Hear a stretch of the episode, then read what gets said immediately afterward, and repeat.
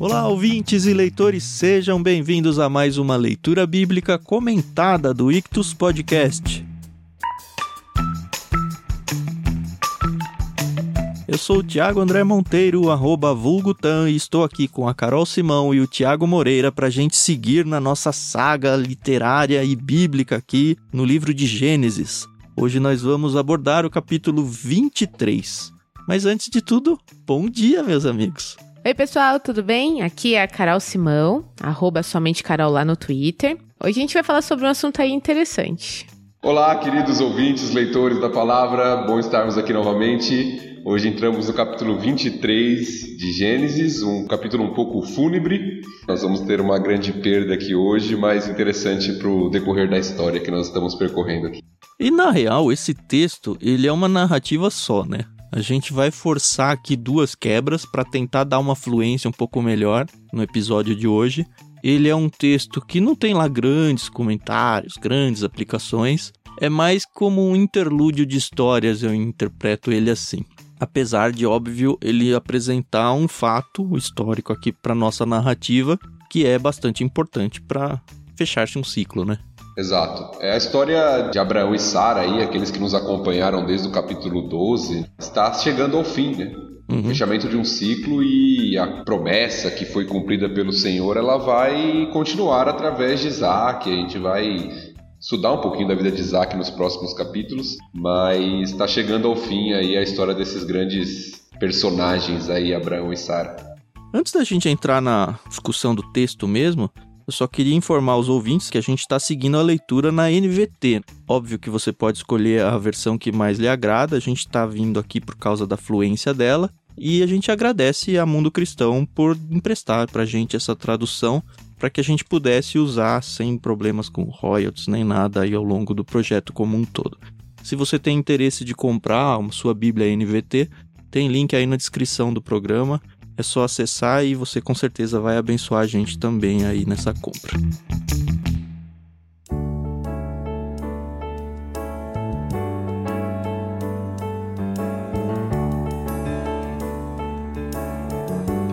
A primeira leitura que a gente vai fazer, a gente vai parar no verso 6, então do 1 ao 6, e aí depois a gente retoma.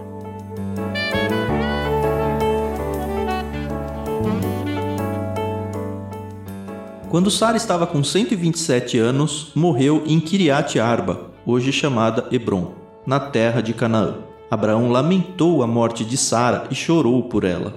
Depois, deixou ali o corpo de sua mulher e disse aos hititas: Tenho vivido como forasteiro e estrangeiro entre vocês. Por favor, vendam-me um pedaço de terra para que eu possa dar um sepultamento digno à minha mulher. Os hititas responderam a Abraão: Ouça-nos, o Senhor é um príncipe honrado em nosso meio. Escolha o melhor dos nossos túmulos e nele sepulte sua mulher. Nenhum de nós se recusará a dar ao Senhor o local para a sepultura.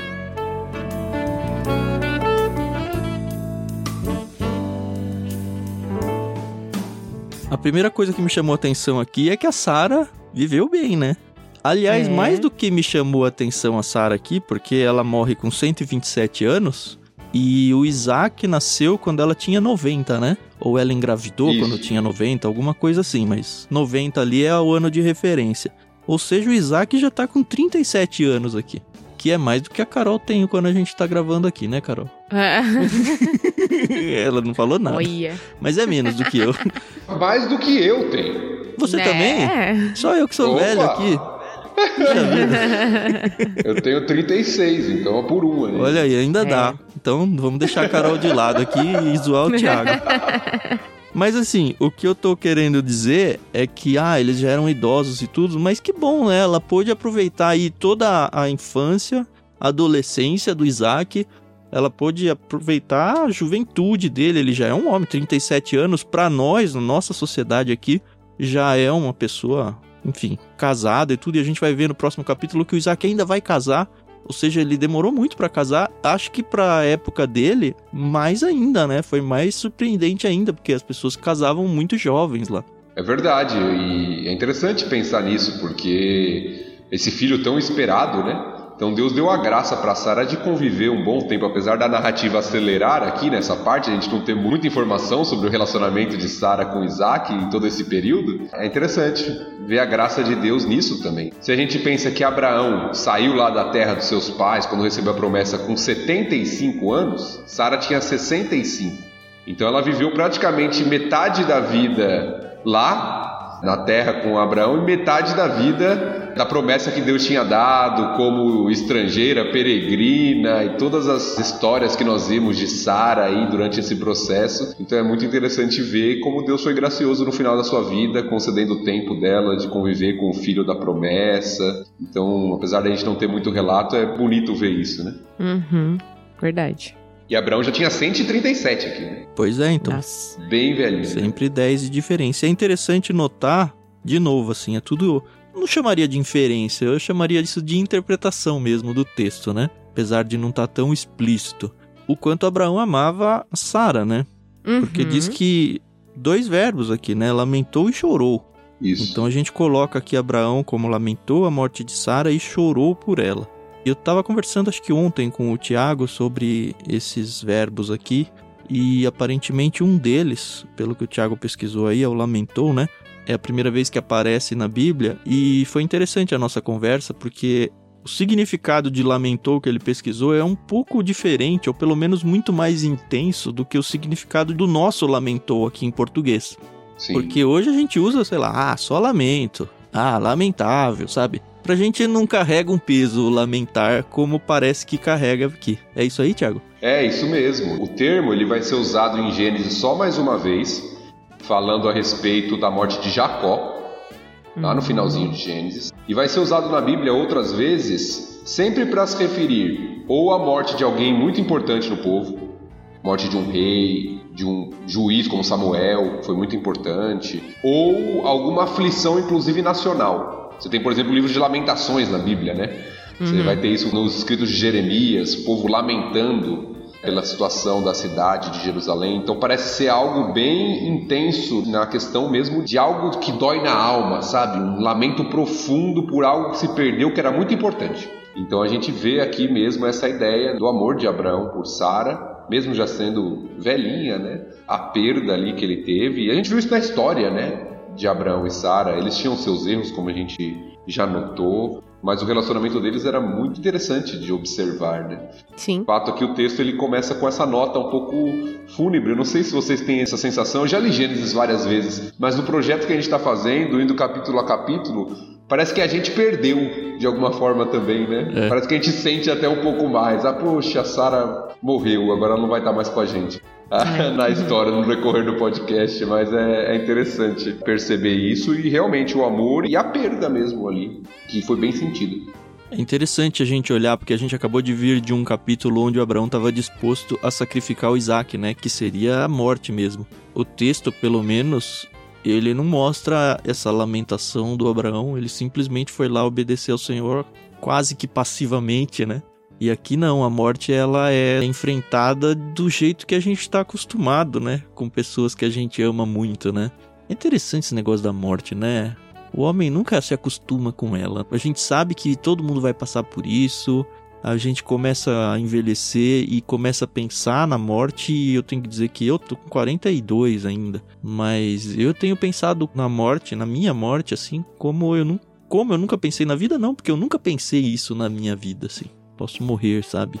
Sabe que vai morrer, mas realmente considerar isso e rever a vida que eu tô vivendo hoje, porque vai acabar. Mas ainda assim o homem nunca se prepara, né? De verdade. Nem o homem que vai morrer e nem as pessoas que vão enfrentar a morte de alguém querido. Não dá. Eu acho que isso, né? Eu lembro de um teólogo que afirmava que a morte é uma intrusa, né? Uhum. A gente sabe da morte como, inclusive, consequência do pecado. Por mais que ela seja uma das certezas da vida, a não ser que Cristo retorne, mas ela é uma das certezas da vida, a gente nunca está preparado para ela. Por outro lado, o texto não entra nessa questão aqui que eu vou falar agora. Para aquele que tem o Senhor, a morte ela também pega outra perspectiva, né? Por mais que a gente, poxa, fica a saudade de quem vai, toda essa questão da preparação para a morte, mas até essa consequência da entrada do pecado no mundo, ela é de alguma forma revertida para aquele que tem a esperança em Cristo. Uhum. É verdade. Então eu acho que é, é, interessante, né, a gente pensar. A morte de fato não é agradável. Nós choramos quando partem pessoas e eu acho que isso é normal. E Abraão uhum. nos mostra isso aqui, inclusive, o lamento, o choro. Mas não há motivo para desespero, eu diria, uhum. para aquele que está em Cristo. Uhum. Acho Sim. que essa é a grande diferença. É, na minha cabeça a morte ela se torna uma grande saudade. É, mas é aquela sensação, né, de que em breve a gente vai se encontrar, né? O pastor Tiago falou isso e eu lembrei que há alguns anos um senhor muito querido da nossa igreja ele partiu e nós tivemos o velório, tivemos o enterro, e na sala ao lado tinha uma outra família que também tinha perdido um ente, que estavam eh, realmente demonstrando esse desespero. E eu lembro que uma adolescente, ela veio conversar comigo, mas por que, que eles estão tão desesperados e, e a gente não? Eu falei, olha, eu não sei, eu não conheço eles, mas quando a gente tem a certeza da salvação, né, a certeza de que a vida aqui acabou, mas foi só uma passagem, né, porque a gente tem algo muito melhor esperando por nós, a gente tem essa tranquilidade, né? E uma pessoa que não tem isso, é como o pastor falou, né? Bate o desespero, né? Nunca mais vou ver aquela pessoa, conviver com aquela pessoa, né?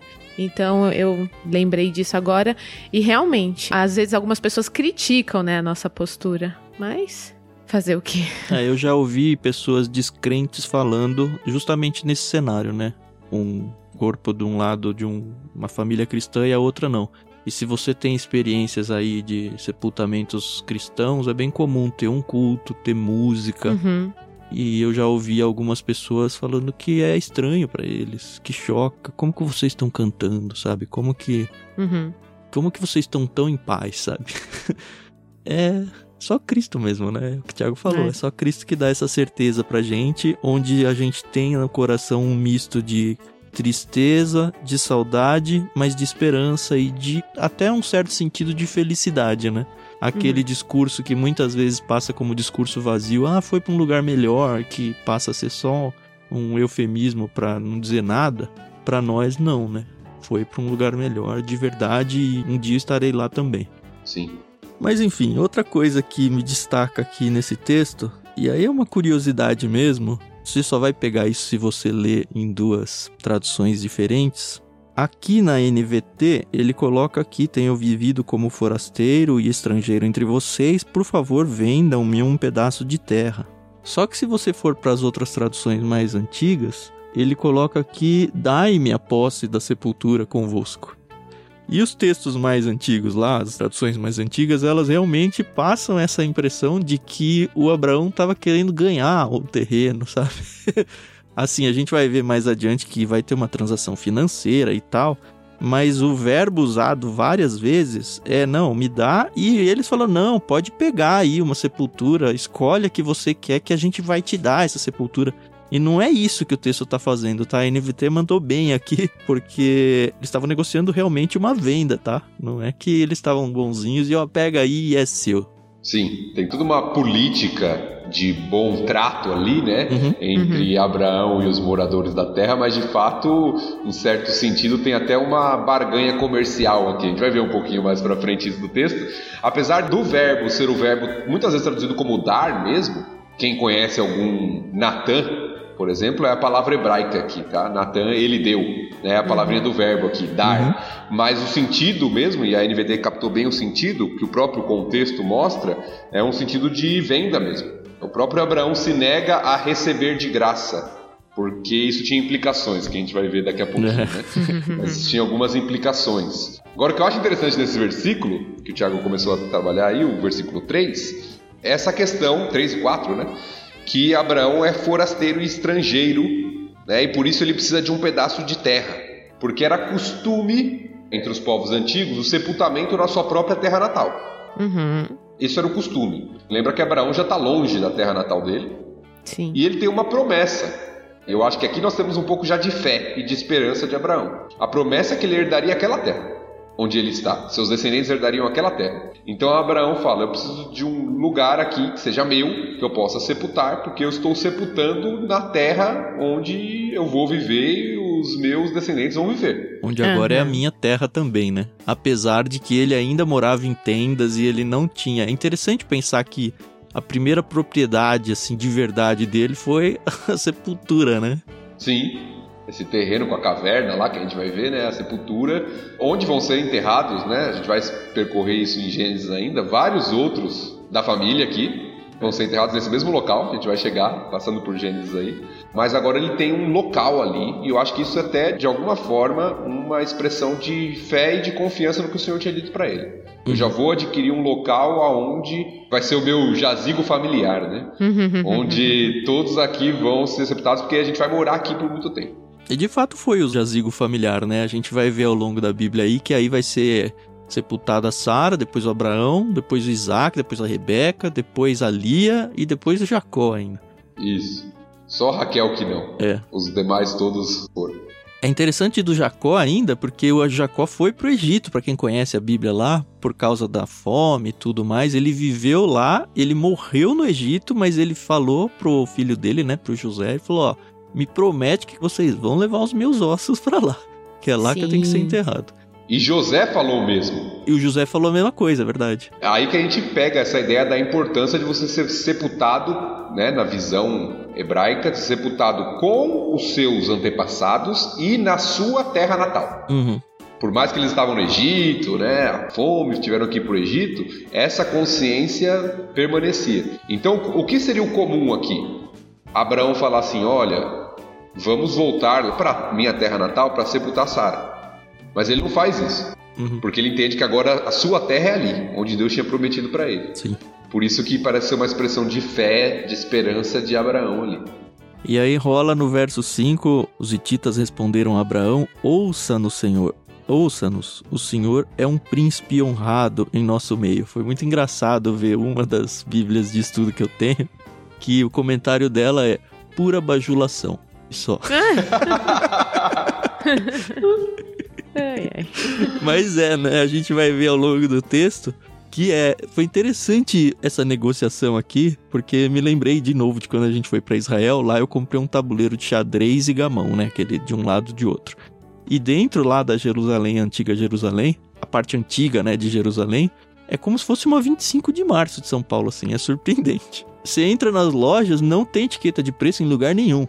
Nenhum, nenhum. Então ele te dá o preço na hora que ele olha a sua cara e ele fala, ah, eu acho que para ele custa tanto. E aí, sei lá, se ele fala, ó, custa 100 shekels, né, que é a moeda lá, né, Thiago? Uhum. Isso. Se você falar, tá bom, tirar 100, ele se ofende. Porque faz parte da cultura oriental deles a negociação. E aí você fica, não, dou 20. Não, não. E aí, olha, de verdade, para comprar esse tabuleiro, eu fiquei uns 40 minutos lá conversando com ele. Foi muito engraçado, porque a gente que não tá acostumado fica angustiado com isso, mas você percebe que eles estão se divertindo, assim, é o trabalho deles, é o negócio deles, essa barganha. E não tem isso nesse texto, me assustou um pouco, mas a gente vai entender até por que que não tem. Pera, pera, pera, Tan. Oi. Como é que você barganhou com esse homem? Em que idioma você inglês, barganhou com ele? Ele falando Ah, mal e tá. eu falando pior ainda, mas saiu. Queria que tivesse sido em hebraico. Tiago é modesto, Tiago era o nosso tradutor da Uhum. viagem. É. Igual eu fui pros meus pais quando a gente foi pros Estados Unidos, né? Que não falam nada. Ou seja, não quer dizer nada, né? Mas isso é interessante mesmo, porque existe esse meio que estereótipo, né, do judeu que pechincha, né, e que faz negócio por tudo e tal. Uhum. Mas é muito costume dos povos orientais e como É, tanto que esse meu exemplo não era com um judeu que eu tava fazendo. Sim, sim. E desde a antiguidade. Uhum. A gente já viu, por exemplo, aquele texto de Abraão de alguma forma pechinchando com Deus, lá de Sodoma e Gomorra. Uhum. Ah, se tiver 50. Ah, se tiver 40. Ah, se tiver 30. Então, os próprios comentaristas naquele texto já falam desse costume que era comum naquela época, de fazer negociação. Não era algo ofensivo. Na nossa cultura isso parece meio ofensivo. Uhum. Mas para eles era algo comum da relação de qualquer tipo de acordo.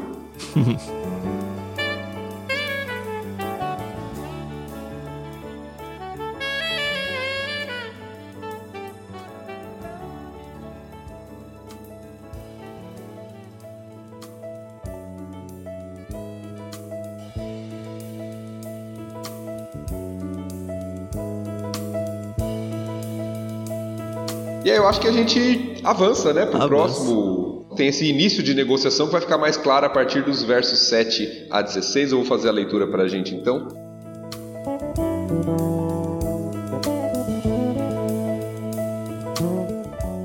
Abraão curvou-se diante dos hititas e disse: Visto que estão dispostos a me dar o local para a sepultura, façam a gentileza de pedir a Efron, filho de Zoar, que me permita comprar sua caverna em Macpela, na fronteira do seu campo.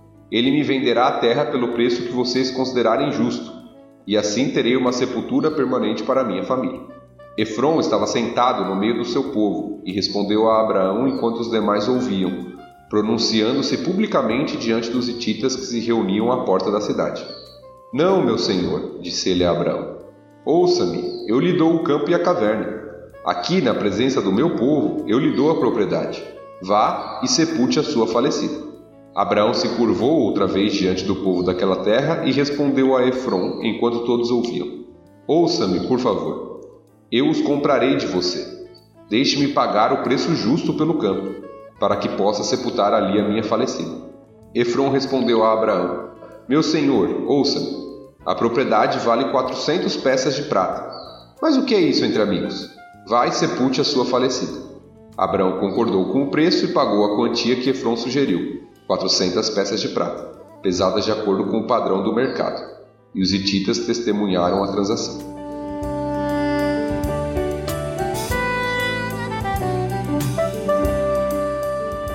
Parece alguém querendo dar de presente e o outro querendo pagar, mas não é, né? Uhum. Não, não é. Aliás, acho que se o Abrão falava, ah, tá bom, vou pegar, ele ia ser... os outros iam ficar extremamente ofendidos com isso, né? né?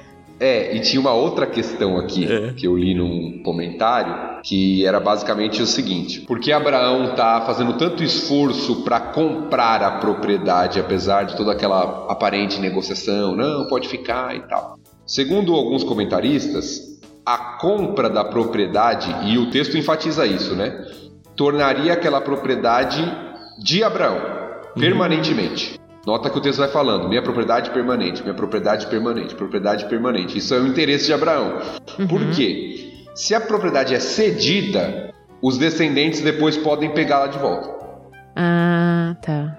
Então, se ela é cedida sem uma compra, sem uma transação oficial, por isso que você tem toda uma negociação pública aqui, inclusive. De novo nas portas da cidade, né? nas portas da cidade, com testemunhas e com toda uma questão, porque Abraão não queria simplesmente um lugar para sepultar lá, ah, eu preciso de um lugar para sepultar. Ele queria um lugar dele. Uhum. Ele queria que a propriedade fosse dele. Uhum. né? E parece que os hititas aqui estão querendo de alguma forma, agora pode ser um pouco de preconceito e aparência minha, mas de alguma forma dar um golpe em Abraão. No sentido de, não, pega aí, mas depois a gente toma de volta. Essa negociação é um pouco nebulosa, assim. Uhum. Eu até li um comentário num site que falava que se Abraão aceitasse, era como se ele estivesse fazendo um favor, né, para Abraão, né, o, o Efron. E aí Abraão ficaria devendo um favor ainda maior para ele, que isso era um costume da época, né? Eu tava vendo, de novo, eu faço muita propaganda dessa Bíblia arqueológica.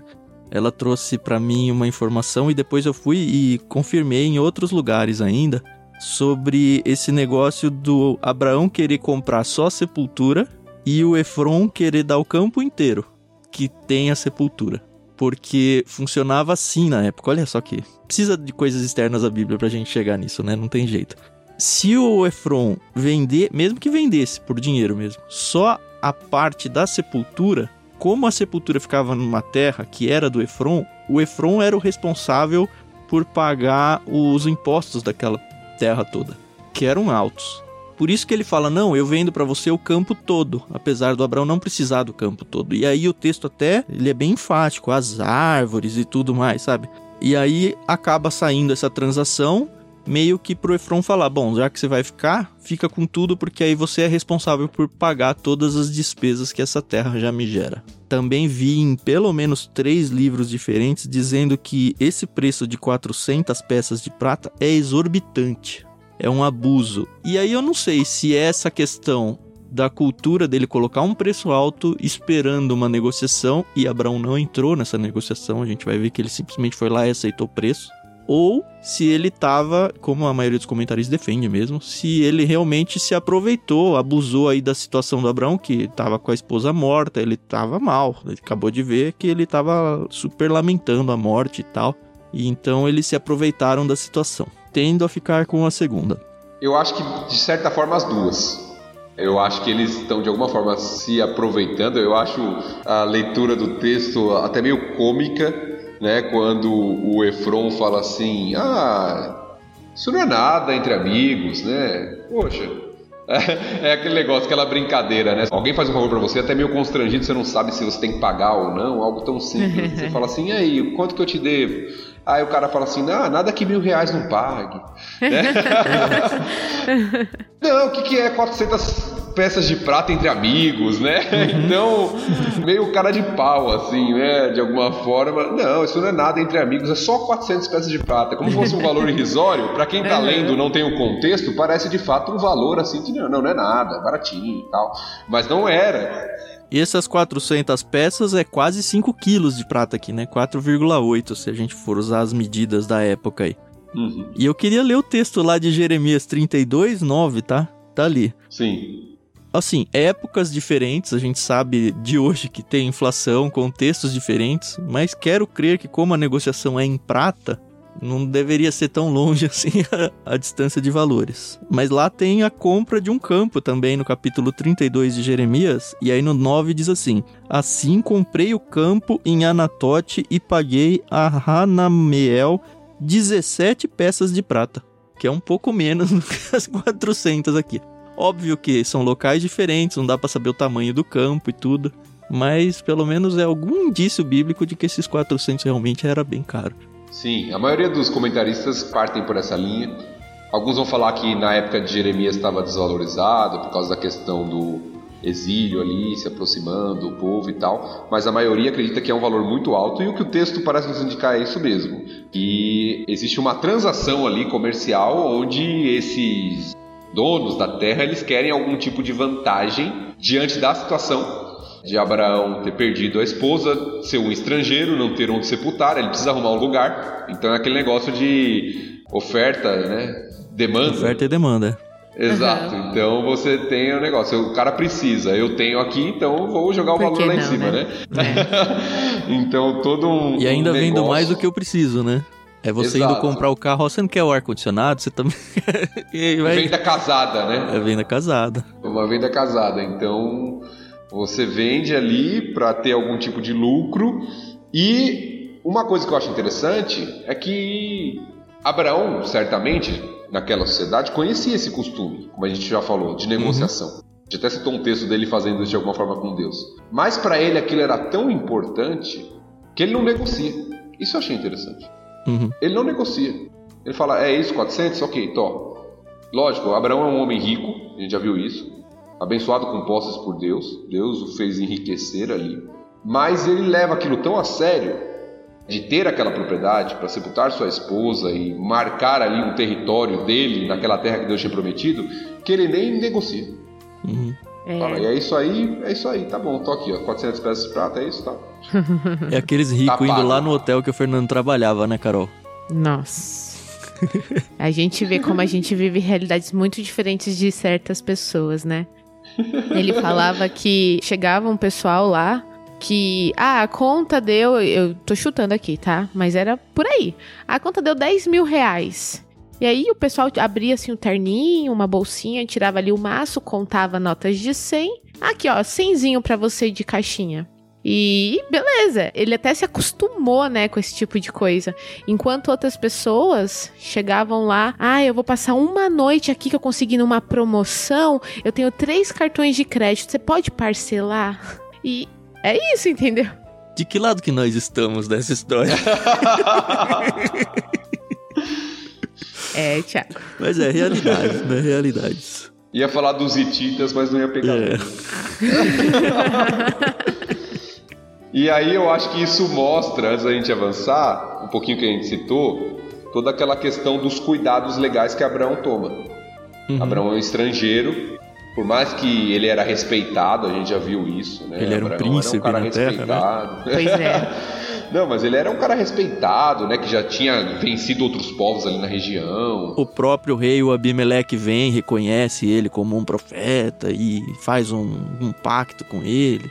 Isso, por mais que ele fosse alguém que tinha posses, que tinha um exército pessoal, que ninguém ia mexer com ele assim tão facilmente, era respeitado, ele se cerca de todas as seguranças para a propriedade que ele está comprando. Então ele quer testemunhas, ele faz na porta da cidade, é toda uma negociação ali. É esse valor, vou pagar o valor, justamente para não ter nada do que ser reclamado posteriormente. Aham. E termina, né, o verso 16. E os hititas testemunharam a transação. Tá muito bem registrado aqui, né? Sim. Essa aqui é a escritura que mais perdurou na história, né? Boa. Era o cartório da época, né? Não tinha cartório, então É. tudo na porta da cidade.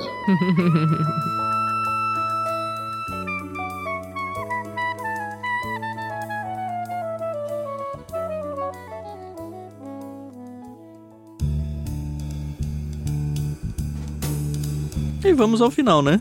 Sim. Você lê aí, Carol? Leio dos versículos 17 ao 20.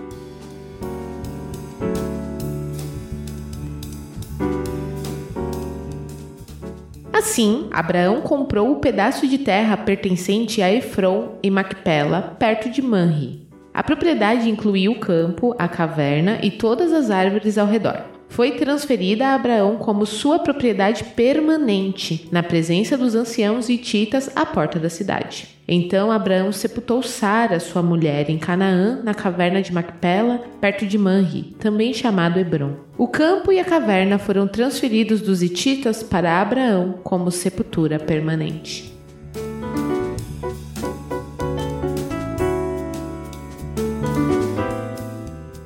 O nome Hebron aparece aqui. Lembra que a gente terminou, acho que o capítulo anterior ou dois atrás, não me lembro, mencionando que eles estão morando em Berseba. Mas se você for pro mapa, é coladinho, assim, é tipo São Paulo, Osasco, assim. E aí é muito do que a gente já falou, né? Esse negócio do campo todo ter sido passado propriedade para Abraão, agora ele teria que pagar os impostos sobre ela também. O Itita meio que se livrou dessa parte aí também. Teria um inquilino perpétuo aí, né? e agora não tem mais. É, eu acho que a ênfase do texto aqui, nesse final vai ficando ainda mais clara, é a ideia da permanência, né? O texto vai repetindo isso. Foi transferido a Abraão como sua propriedade permanente. Aí depois termina no versículo 20, como sepultura permanente. Então isso vai mostrando, eu acho que o autor ele vai nos dando dicas do que ele quer mostrar no texto. Moisés vai mostrando ali, de alguma forma, a preocupação de Abraão e, de alguma forma, como a gente falou, a fé, a esperança de Abraão na promessa de Deus da terra. Uhum. Então, ele adquire algo permanente e isso vai ser importante para as próximas gerações, inclusive. Então, como a gente falou, esse texto ele é como se fosse um- uma dobradiça, vamos colocar assim. Ele está fazendo uma ponte, né, uma interligação de histórias. A gente viu no final do episódio anterior que começa a aparecer já uma nova genealogia, aparece o nome de Rebeca lá, Isaac está crescendo, Sara morreu. Então o texto ele está de alguma forma encerrando um ciclo, mas jogando luz para o que vem à frente, Uhum. iluminando aquilo que vai ser importante para o decorrer da história. Ou seja, a- a, história de Abraão e de Sara está acabando, mas a história dos seus descendentes está só começando. Então o texto joga um pouquinho de luz, faz a gente olhar para frente. Por que Abraão está comprando algo permanente, né? A história dele está acabando, mas a história não termina em Abraão. Então vai continuar, por meio dele, todas as as famílias da terra serão abençoadas, por meio de seus descendentes, descendentes, descendentes, descendentes, toda vez que volta aquela palavrinha lá, em toda a história de Abraão, então o texto nos faz olhar para frente agora para aquilo que está vindo. Abraão sepulta Sara, a história dele está se findando, mas as promessas estão apenas começando.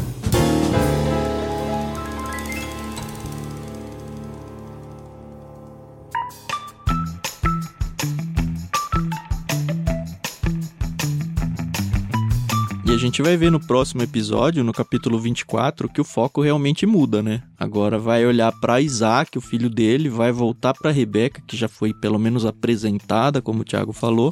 Tanto que o texto abre com Abraão estava bem velho, o Senhor havia abençoado em tudo, ele meio que vai sendo deixado de lado nessa narrativa. E se você achou que esse episódio de hoje foi mais rápido, mais curto, mais leve, prepare-se para a semana que vem. A gente foi olhar aqui e a gente até virou mais páginas do que o de costume. Vamos ver o que vai sair. Eu tô bastante empolgado de novo. Eu continuo muito empolgado com esse projeto como um todo. E agora vai ser também mais uma das grandes histórias aí do Gênesis no capítulo 24 que a gente vai avançar aí. Mais alguma coisa sobre esse capítulo 23? Não, eu acho que não. É um capítulo curtinho, e com uma história, uma narrativa corrida, né? Que eu acho que talvez seja o nosso menor episódio. A gente nem prometeu isso no começo, né? A gente sempre promete. Mas talvez seja o nosso menor episódio, porque de fato não é um texto tão difícil de entendimento. Olha, uhum. prega no domingo, quando a pregação for curtinha, você vai nele. Mas tem uma função importante mesmo de fechar ciclo e abrir um. começar a abrir um novo, como a gente vai ver semana que vem aí.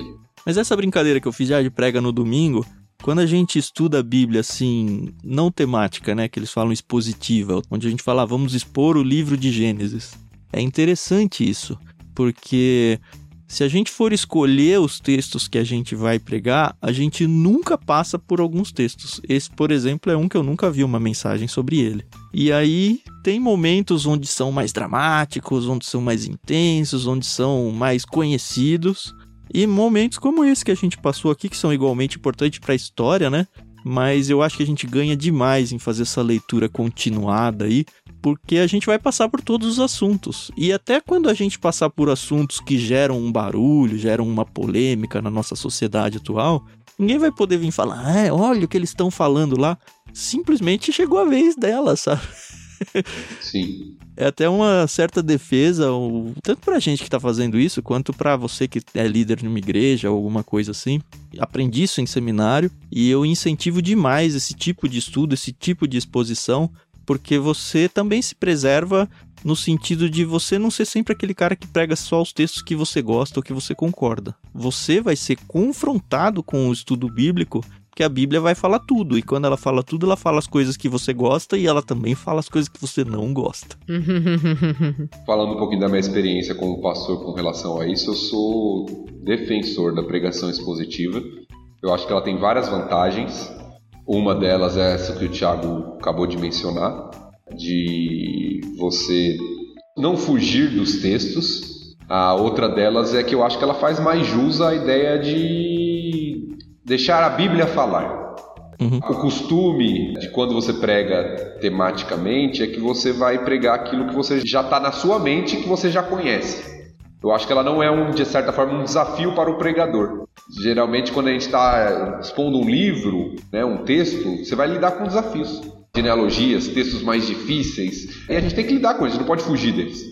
Ah, é, e não pode é virar e falar, não, vamos pular esse capítulo aqui. então eu acho que o mestre, o pregador, quem ensina, cresce quando lida assim com o texto bíblico. Eu acho que é bem interessante. E não só o pregador, né? Quem está estudando a Bíblia também. Porque é isso, vai lidar com textos que não está acostumado, vai conhecer fatos históricos, contextos aqui históricos, como a gente teve aqui agora, e vai ser agredido muitas vezes em situações que não quer ser, né? é isso. Tô muito satisfeito com o episódio de hoje. Sigam aí com a gente. Não esqueçam, a gente tem um canal lá no Telegram. Lá você também tem espaço para conversar sobre os textos. Para participar, basta acessar t.me barra leitura bíblica comentada.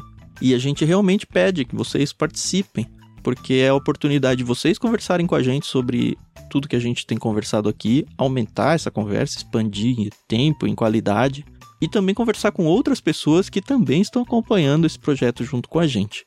Então, instala aí no seu celular o aplicativo Telegram e entra lá no canal com a gente para a gente conversar mais, tá bom? É isso aí, pessoal. Muito obrigada aí pela paciência, pela audiência. A gente se ouve no próximo episódio. Até mais. Valeu, pessoal. Continue aí firme na sua leitura, vai estudando a palavra junto conosco aqui, aproveitando para fazer suas observações, compartilhando lá no nosso grupo no Telegram. Você é muito bem-vindo, isso faz a gente crescer também. Deus te abençoe.